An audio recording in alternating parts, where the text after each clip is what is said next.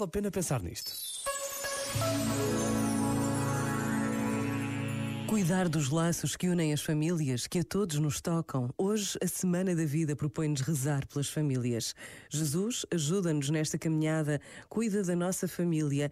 Pequena Igreja Doméstica, concede-nos a paz, o amor e o teu auxílio. Ajuda-nos a discernir todos os dias sobre o que devemos fazer. Que saibamos sempre agradecer a tua presença entre nós, tornando evidente o amor que nos tens. Pensa nisto e boa noite. Este momento está disponível em podcast no site e na app.